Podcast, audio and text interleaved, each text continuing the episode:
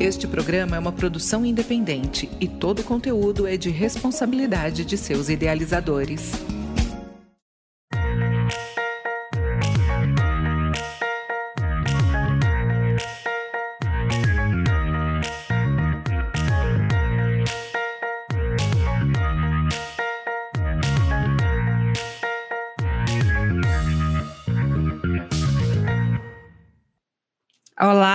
Eu sou a Júlia Conca e este é o programa Cidades de Fato, o espaço de diálogo, um programa feito para ouvir as vozes da cidade. Vamos conversar com especialistas e a população sobre cidades e soluções. Cidades de Fato, o seu papel inclusivo e o nosso papel cidadão.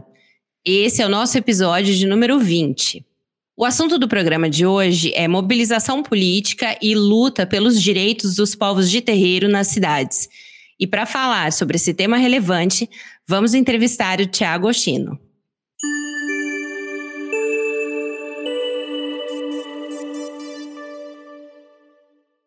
Quero agradecer aos nossos ouvintes pela audiência e dar um alô para a nossa equipe Cidades de Fato.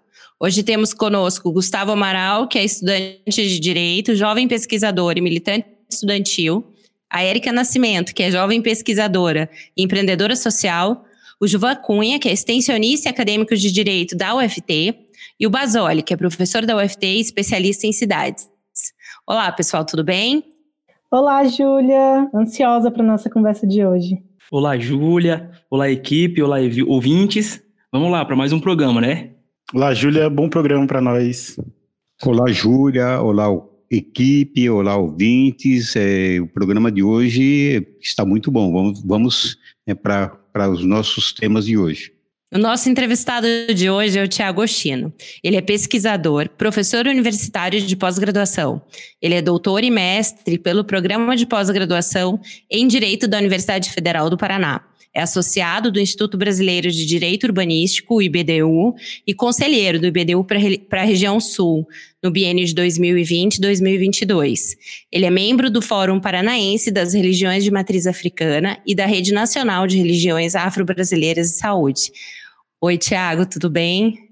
Oi, Júlia, tudo bem, João, Érica, Gustavo, Jovan e a todas, todos, todos que nos escutam. É uma alegria a gente poder se encontrar para essa conversa hoje. Obrigado pelo convite.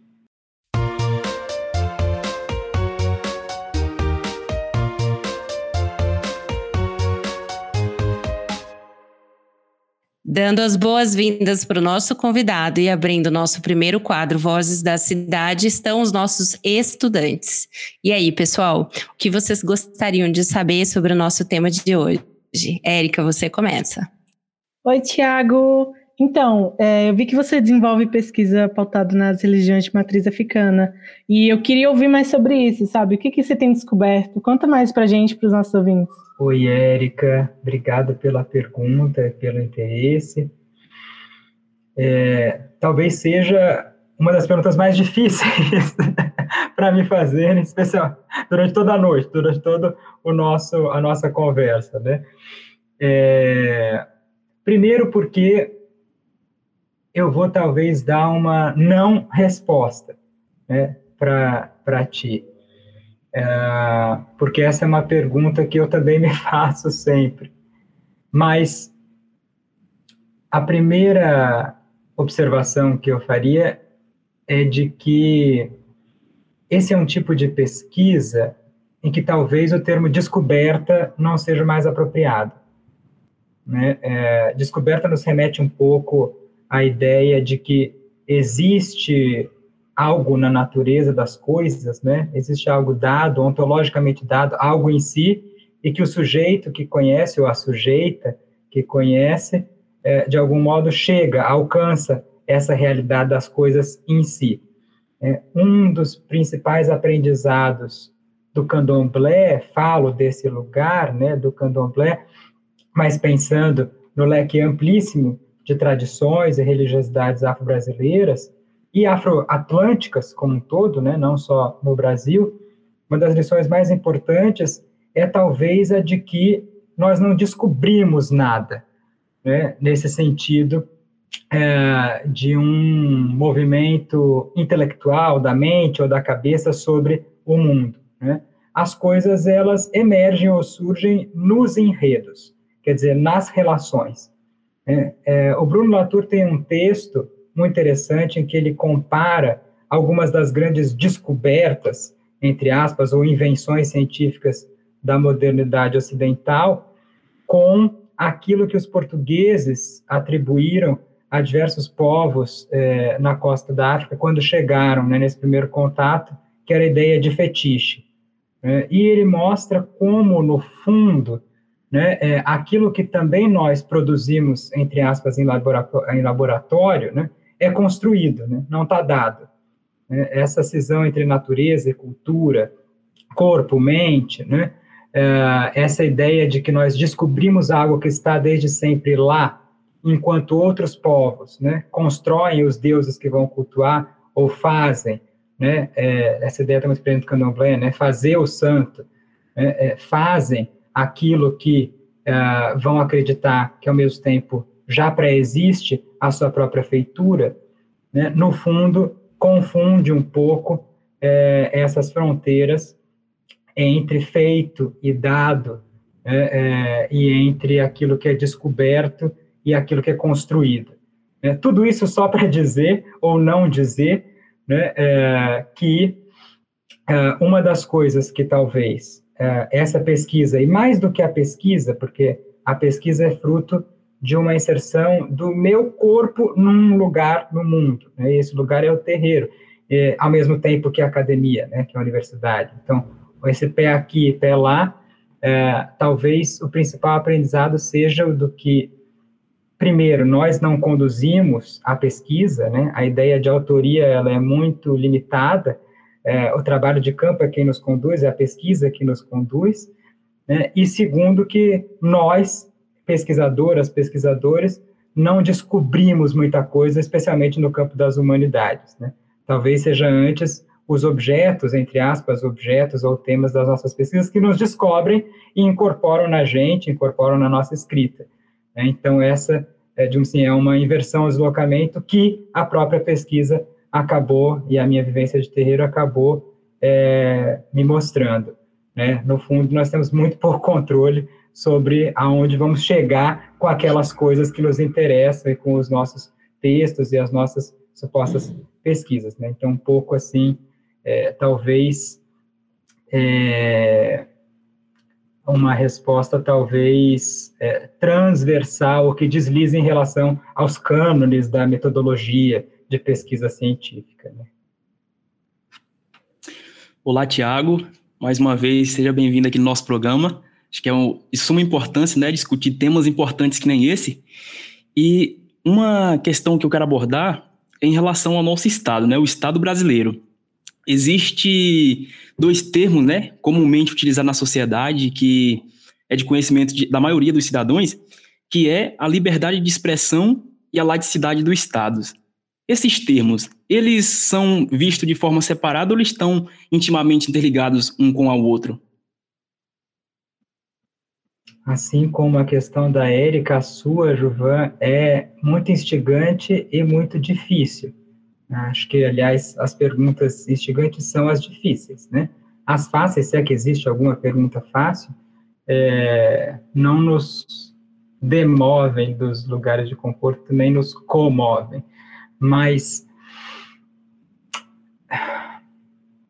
na nossa conjuntura atual, política atual, né, é, até pelo avanço fundamentalista, né, diversos grupos religiosos, conservadores, neoconservadores, é, sobretudo no parlamento, né, mas em todas as, as, estruturas do Estado brasileiro, esse tema da liberdade de expressão, liberdade de crença religiosa também, né, conexas aí às três liberdades, e é, a ideia de laicidade como uma forma de proteção né, é, das minorias religiosas é, e também de proteção do próprio Estado e das suas funções, atribuições e estruturas com relação à influência de determinados dogmas uh, religiosos vem muito à tona. Né? está muito presente no, no, debate político, inclusive presente do ponto de vista epistemológico, na sua feição do negacionismo científico e outras uh, vertentes. Né?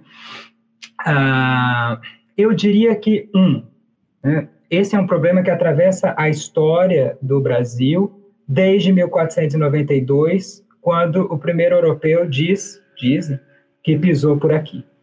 É, é, porque somente é, quem não pertence a alguma tradição, espiritualidade ou religião dita é, minoritária ou fora dos padrões eurocêntricos, fora da matriz judaico-cristã, que pode imaginar que algum dia o país realmente, o Brasil realmente foi um Estado laico.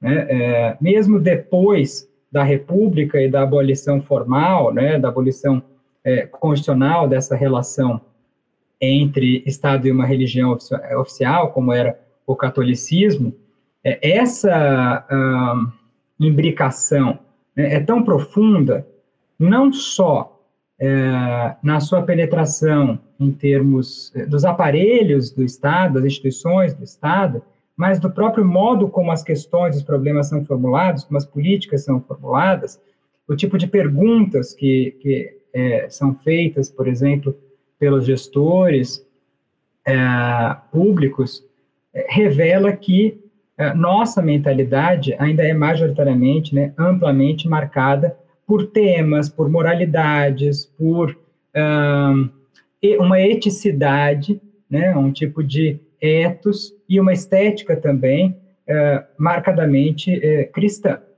Né? Isso está colocado para a gente de várias formas. Por exemplo, uh, no fato de que recentemente, recentemente, né, em 2019, o STF estava tendo de ainda enfrentar a questão de se era constitucional ou não a realização de sacrifícios de animais, né, é, o abate religioso de animais em religiões de matriz africana. E a questão é colocada de uma forma muito problemática de início. Né? Outras tradições que também praticam, também utilizam de alguma forma animais nos seus ritos, também praticam abate religioso, não foram questionadas.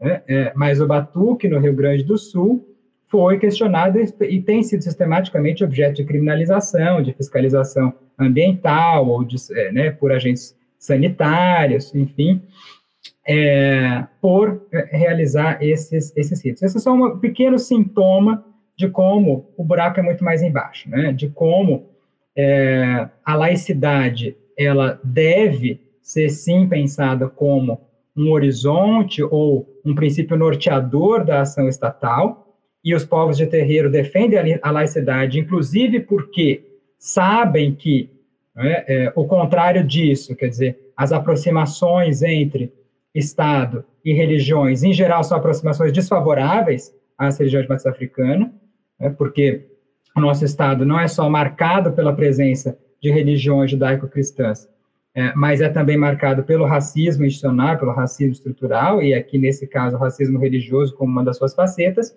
mas uh, eu diria que as religiões de matriz africana, ou as tradições de matriz africana, melhor dizendo, vão até além e propõem uma releitura da ideia ou do princípio da laicidade sob dois aspectos.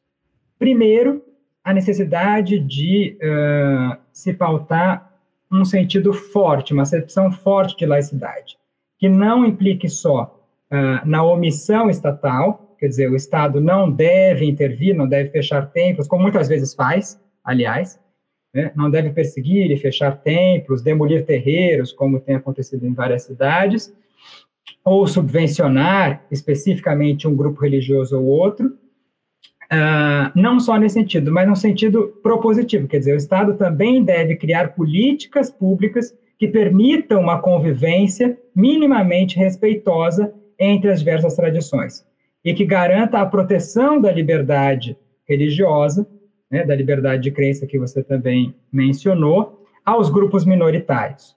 Né? Ou seja, também a laicidade tem uma dimensão contra-majoritária porque o campo da religião não pode ser pensado como um campo de harmonia. é um campo de concorrência, inclusive é um mercado religioso de forte concorrência e disputa, né? É, e cada vez essa disputa mais acirrada, sobretudo nas periferias, que viraram um grande território é, dividido entre grupos neopentecostais e religiões de matriz africana que tradicionalmente estavam presentes nesses espaços. Né? Espaços mais subalternizados, marginalizados, enfim, espaços esquecidos pelo próprio Estado é, e suas políticas, a não ser pelo seu braço policial. Né? Enfim. É, e também, só para concluir, é, essa é uma pergunta muito interessante, daria muito pano para eu, mas só para concluir, não posso deixar de mencionar que é, uma outra reflexão que as religiões de matriz africana, ou eu tenho sempre usado aqui em conjunto, propositalmente, né, as tradições de matriz africana, porque são tradições em sentido civilizatório mais amplo, né, do ponto de vista estético, cultural, são modos de vida mais amplos do que só o recorte da religião propõe ou interpelam a ideia ou o princípio da laicidade, é justamente a sua circunscrição no termo, na categoria religião.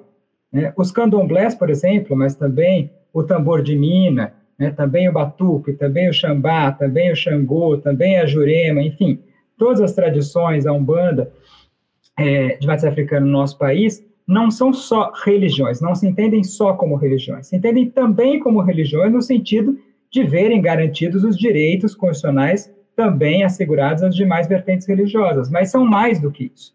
São povos tradicionais, são formas de vida alternativas aos modos hegemônicos, inclusive de fazer cidade, inclusive de assentar né, comunidades humanas. Então, nesse sentido também, a laicidade não dá conta, né, no seu sentido clássico, não dá conta daquilo que os povos de terreiro estão reivindicando, porque a sua experiência está para além, ou está aquém, é, dessa cisão ocidental moderna entre religião, saber, ciência, arte, cultura, né, é, está muito mais integrado nessa, nessa cosmovisão. Oi, Tiago, é Gustavo aqui. Estou vendo que o buraco é muito mais embaixo, né? Então, é muito complexo o, a compreensão que você está trazendo para a gente, mas eu acho que eu vou ir no mesmo rumo que o Juvan está indo e ver o que a gente consegue tirar disso. Eu acho que a gente pode sair até um, um pouco sobre o senso comum. Acho que o senso comum é um lugar que a gente pode sair para, enfim, sair dessa ir para a complexidade também.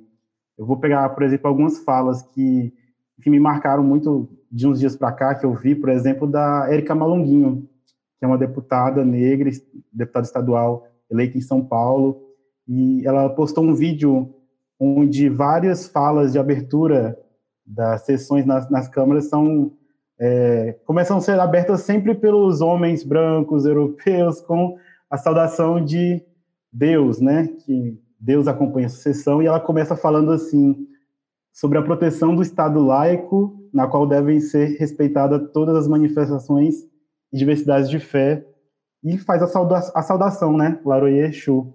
E eu lembrei disso, lembrei da, de um artista que eu escuto muito, que é MC Tá, que fez um álbum muito aclamado que mostra a relação dela com a cosmovisão da, da própria Umbanda, enfim, essa relação de ancestralidade com a, a, a, os povos tradicionais, enfim.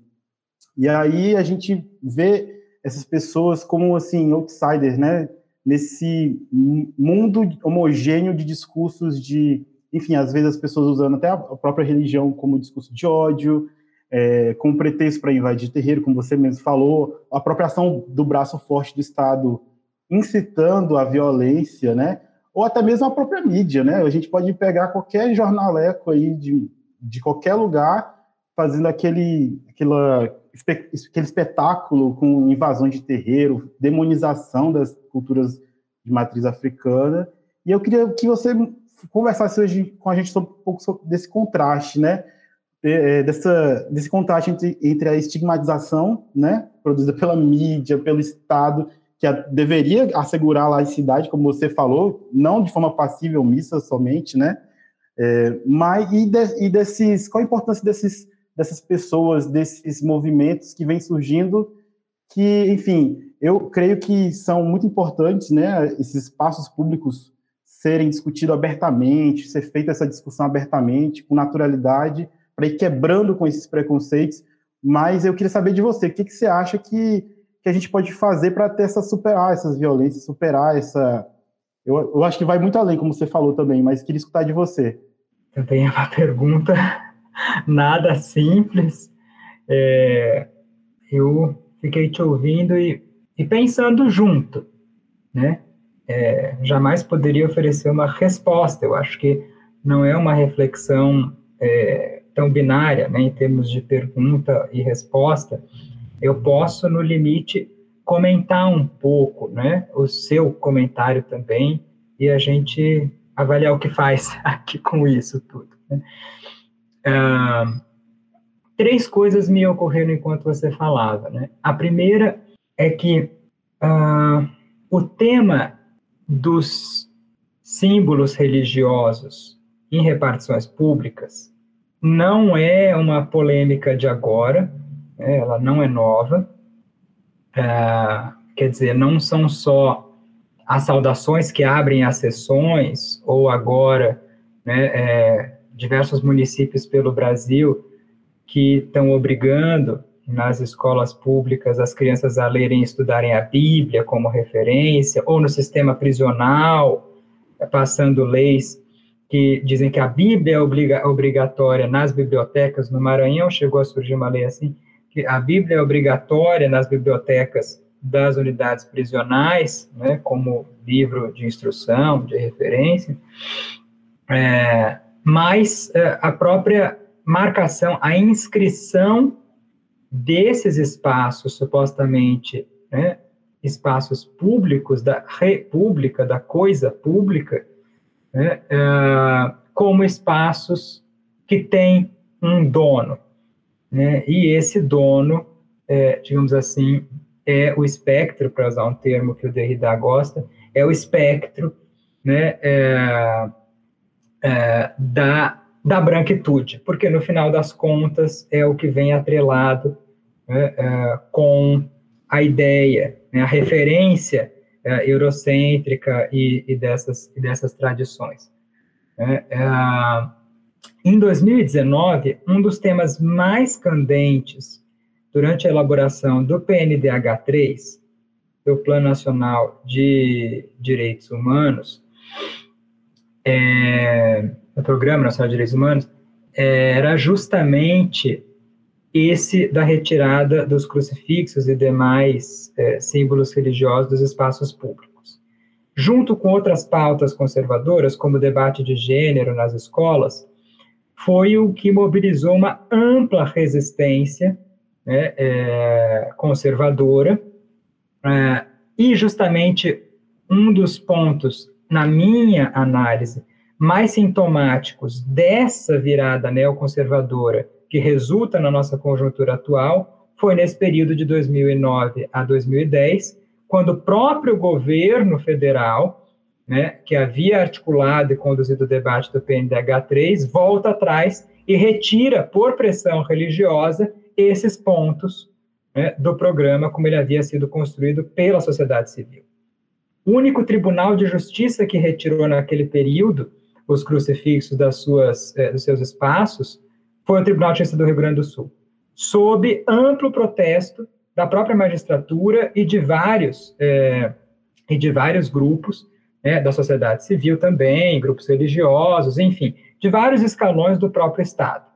É, é uma observação muito simples, a gente chegar numa Câmara Municipal, chegar numa sala de audiência, chegar no Tribunal de Justiça, né, uh, e ser interpelado, esse é o termo que o Levinas usa, né, quer dizer, a, quando o nosso próprio rosto é interpelado por uma outra coisa. Como ficam, né, como se sentem os povos de terreiro, os adeptos, adeptos das religiões de matriz africana, por exemplo, quando estão numa sala dessas para ter um processo ser julgado, como ocorreu no Rio Grande do Sul, como ocorreu no STF, como ocorreu em São Paulo, também por conta do abate religioso é, é, não há muitos anos, né, e se deparam com né, uma marcação, uma insígnia né, é, de, outra, de outra tradição. Né? O que, é que isso está falando da história do nosso país, dessa relação tão íntima, né, tão estreita entre Estado e algumas vertentes religiosas, né? a ponto disso ser naturalizado como se fosse cultura ou patrimônio cultural.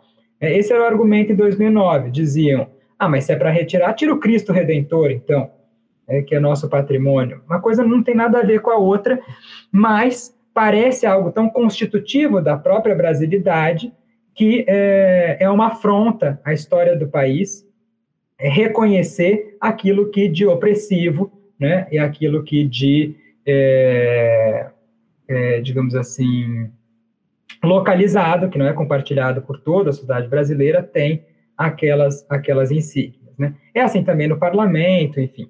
Então, o seu comentário me lembrou muito dessa, dessa discussão não resolvida, aberta, né, é, até hoje. Uh, me lembrou também que quem pesquisou as atas uh, da Assembleia Nacional Constituinte, veja, quem elaborou a Constituição dita cidadã nossa de 88. Um dos primeiros temas a, a, serem definidos sobre a metodologia de trabalho da Assembleia Nacional Constituinte, quando ela foi instaurada, era se a Bíblia deveria ou não ficar na mesa é, dos trabalhos, da condição dos trabalhos. É, veja o nível né, em que essas coisas estão é, arraigadas na nossa experiência. O preâmbulo da Constituição continua fazendo referência a Deus. Né? Essas não são marcas, é, digamos assim, menores. Né? É preciso ler esses detalhes uh, nas suas ressonâncias ao longo de todo o texto. Por exemplo, né, interpretações é, de, de direito tributário, por exemplo, que eu já ouvi para negar eh, se negar a imunidade tributária aos terreiros, uh, afirmando que ela só poderia ser estendida àquelas religiões que cultuam o Deus do preâmbulo da Constituição. É para quem defende que o preâmbulo não, não é regra, mas pode ser usado para fins de interpretação do, do texto todo da, da Constituição. Então, isso se espraia, isso tem um enraizamento, né? É, como você começa seu comentário, o buraco é mais embaixo. Né? Eu não tenho nenhuma resposta para isso. Né? Mas acho que, é, do mesmo modo como a presença né, de Érica no parlamento e de tantas outras representantes nossas, né, é, vocalizando isso, denunciando isso, né, questionando isso, trazendo isso de modo polêmico à tona, né, é, é, digamos, o caminho que, é, que nós temos. Né, ocupar sempre todos esses espaços né, que são também de direito de todo um povo é, que não está representado é, nessa simbologia e nessa liturgia né, é, é das nossas casas de leis.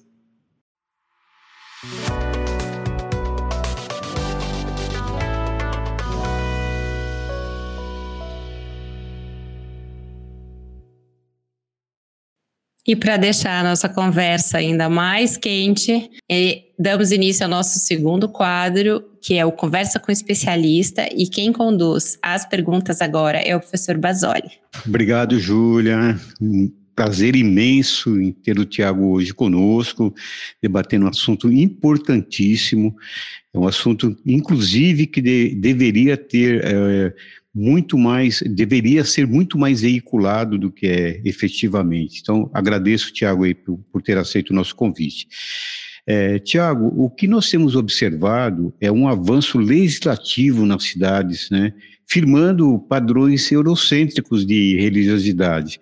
Acho que, né, e, e é inclusive estabelecendo aqui mesmo é, é, leis que estabeleceram dias é, é, como feriado, né, dia de lideranças religiosas, né, enfim, isso por conta de uma simbologia, inclusive. Eu acho que importante de tudo isso não, não é o feriado ou a homenagem em si, mas a simbologia. É, inclusive, no meu entendimento, é, algumas legislações destas, com, né, elas chegam a beirar um cerceamento claro da liberdade é, religiosa, né, para chamadas religiões minoritárias. Então, é, é, gostaria de ouvir você, né, você um pouco sobre essa questão que eu acho que é de suma importância. Obrigado, meu querido amigo Pasoli.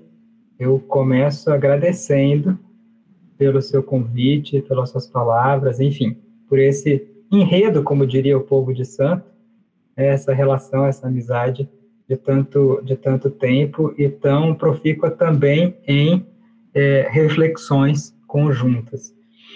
É, a pergunta que você faz, ou o tema que você coloca, é, é urgente. Né? É urgente e é, eu diria, um dos problemas, uma das questões é, que mais angustia o povo de terreiro, os povos de terreiro atualmente, que é o uso da legislação municipal né, ou de diversas uh, escalas de normatividade, né, de juridicidade local, inclusive ambiental e urbanística, uh, com finalidades uh, racistas, né, ou para um fim que é de embranquecimento da cidade. Né, embranquecimento aí eh, pensado em muitos níveis. Né? Uh, por exemplo, né, uh, a limitação dos dias de toque de, nos terreiros de candomblé e de outras, de outras tradições. É, é, o Ministério Público vem fazendo taques por todo, todo o país, né, é, a legislação municipal de vários municípios, de várias cidades, é, tem coibido isso sob a pecha de poluição sonora né, ou de incomodidade à vizinhança. A ninguém parece que nesse país jamais ocorreu cercear o sino da catedral, que toca de 15 em 15 minutos, certamente acima de todos os decibéis admissíveis na legislação ambiental, por poluição sonora. Né? É, não estou aqui é, abordando essa, essa questão do ponto de vista do pode, não pode, deveria ou não deveria, é, coibir também o sino da igreja. Não é essa a questão. A questão é a seletividade na produção legislativa e na aplicação dessa legislação. É, porque a própria classificação de algumas atividades, de alguns ritos, né, é, de alguns atos como poluição, é, já mostra, digamos assim, é, uma carga subjetiva, já mostra o racismo ambiental por detrás é, dessa nomeação. Né? É, ritos cristãos, vamos pensar em ritos enormes, né? É, cerimônias enormes. O Sírio de Nazaré. Né? Ele não é proibido pela quantidade de poluição que ele gera na cidade. Né? Assim como o sino da igreja não é silenciado por poluição sonora. Mas se uma oferenda a um orixá, a um vodum, a um inquice, né, ou a um encantado, é depositada aos pés de uma árvore, numa praça pública, isso é poluição. Isso é despacho, isso é magia, isso é feitiçaria, e isso é poluição do ponto de vista ambiental ou da zeladoria urbana, enfim, do ponto de vista né, é, urbanístico.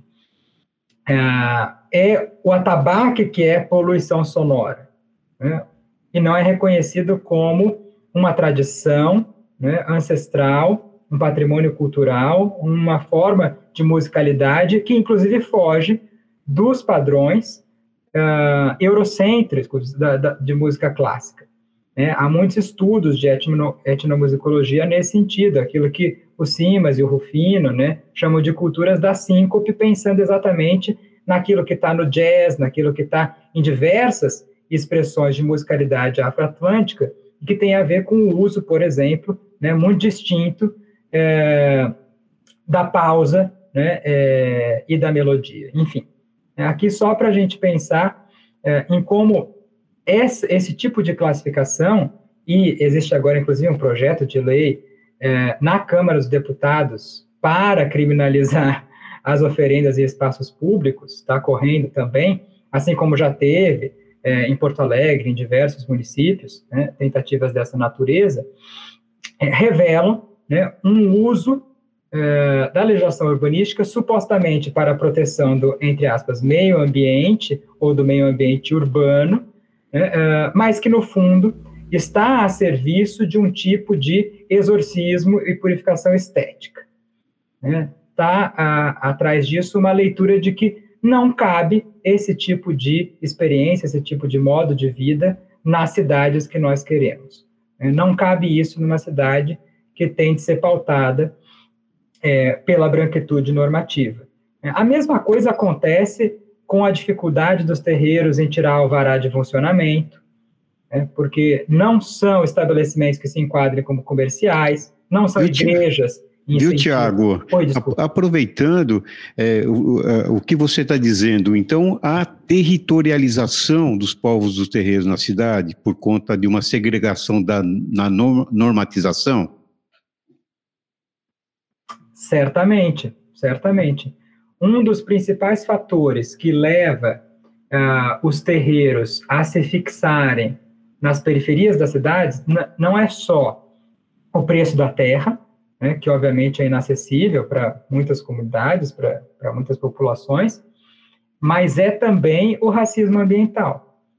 Né, a impossibilidade de acessar determinados espaços ou de utilizar esses espaços sem ser objeto de criminalização, né, é, como os espaços públicos, como as encruzilhadas, as ruas, as estradas, a linha do trem, né, que são entendidas como moradas dos deuses. Né? Essa, essa é a questão. Né? É, Para o povo de terreiro, antes de terem um dono, uma dona, proprietários daquele lote, daquele imóvel, daquele lugar, ou o próprio Estado, se é um, um bem público, né? é, o dono das águas, ou a dona das águas, sempre foi Oxum, sempre foi Iemanjá. Né? Então, existe um direito, digamos assim, de preempção, para usar um termo urbanístico um direito de preferência dos orixás sobre qualquer outro uso que venha a ser estabelecido ali. É, é, qualquer encruzilhada é de Exu, e nesse sentido, o, o território é, das tradições afro-brasileiras, o território dos terreiros, vai além do templo. Né, porque terreiro é qualquer espaço que venha a ser cultuado de acordo com os saberes ancestrais, que venha a ser ocupado por um corpo feito no santo. Né? Naquele momento, aquela encruzilhada é um terreiro, aquele é um território tradicional. Algo que casa muito bem com eh, o próprio modo como territórios tradicionais são é, regulados ou descritos na Convenção 69 da OIT e no nosso próprio decreto 6040 de 2007. É, fiz um salto aqui, talvez, para o plano legislativo, é, mas porque tem uma preocupação muito grande Uh, com a proposta que agora também está correndo, né, o projeto de decreto legislativo 177-2021, justamente para que o Brasil saia da Convenção 69 da OIT. Uma proposta que veio do campo do governo federal, justamente por ter conhecimento do quanto a Convenção 69 vem sendo operada, né, manejada pelos povos tradicionais, vários povos tradicionais, não só os de terreiro, e também os povos indígenas nos últimos anos, né, é, desde que o Brasil ratificou a convenção ali em 2002, é, contra, inclusive, projetos públicos, né, contra grandes é, barragens, contra grandes estradas, enfim, que cortem, destruam esses territórios, né, e, e a sua natureza.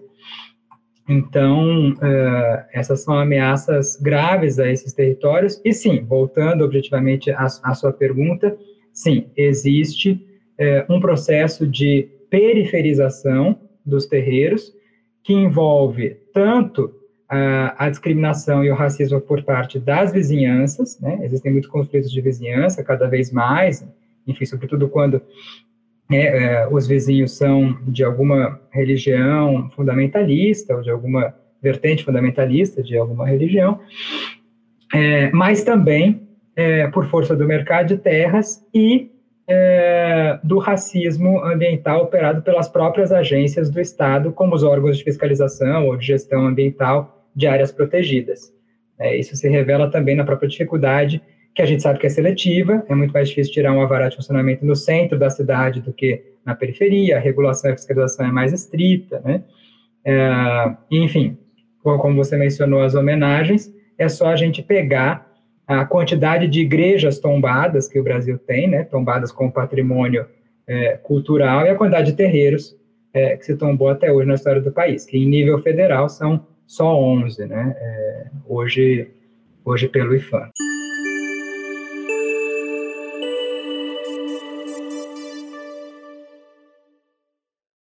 Estamos chegando ao final do nosso programa de hoje e eu não poderia deixar de pedir para que o nosso convidado Tiago faça suas considerações finais, nos indique algum material de leitura ou de arte e nos diga em poucas palavras o que é cidade de fato para você, Tiago. A palavra é sua.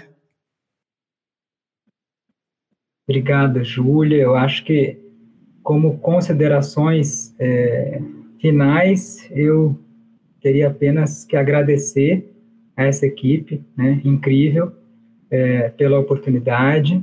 É, a gente não costuma finalizar nada, né? Meu pai de santo diz que gente não pode chamar essa de a última parte do programa, ou chamar de considerações finais, porque só finaliza quando a gente morre e a gente não quer isso. Né? Então, a gente é, pode pensar mais como um, um caminho aberto aí para futuras conversas do que considerações finais né, são muito iniciais para a gente trabalhar ainda é, juntas e, e, juntos.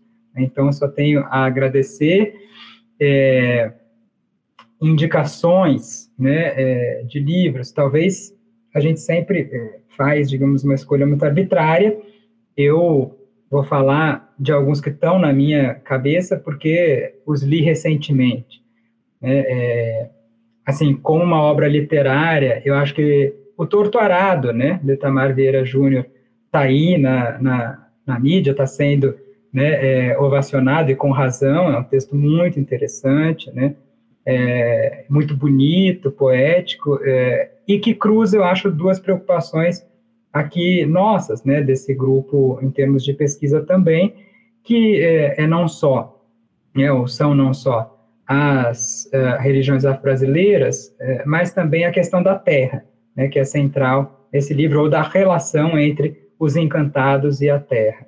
É, eu acho que isso coloca a ideia de direito à terra ou de direito à cidade num outro lugar, e num lugar que inclui nessa comunidade de seres preocupados com a terra, né, é, também aqueles que não são humanos, né, também os espíritos, os ancestrais, os deuses, né, é, que precisam também dessa terra.